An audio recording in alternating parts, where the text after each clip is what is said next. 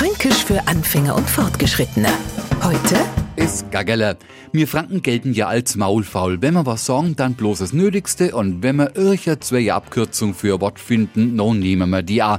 Warum aufhalten? Das Leben ist kurz genug. Genau in der Überlegung hupft uns Etzeler es Gaggeler. Offenbar ist uns äh, so Gaggeler derart wichtig, dass wir in einem total untypischen Anfall von Verschwendungssucht gleich acht Buchstaben für Wortnau schleudern, das andere mit zwar auf den Punkt bringen. Für Auswärtige gelten wir Franken als einsilbig und wortkarg, das können wir getrost vergessen. Wie dieses Beispiel eben gezeigt hat. Wir brauchen drei Silben für ein Wort, für das Sie bloß eine kennen. Ei. Fränkisch für Anfänger und Fortgeschrittene. Morgen früh eine neue Folge. Und alle Folgen als Podcast auf podu.de.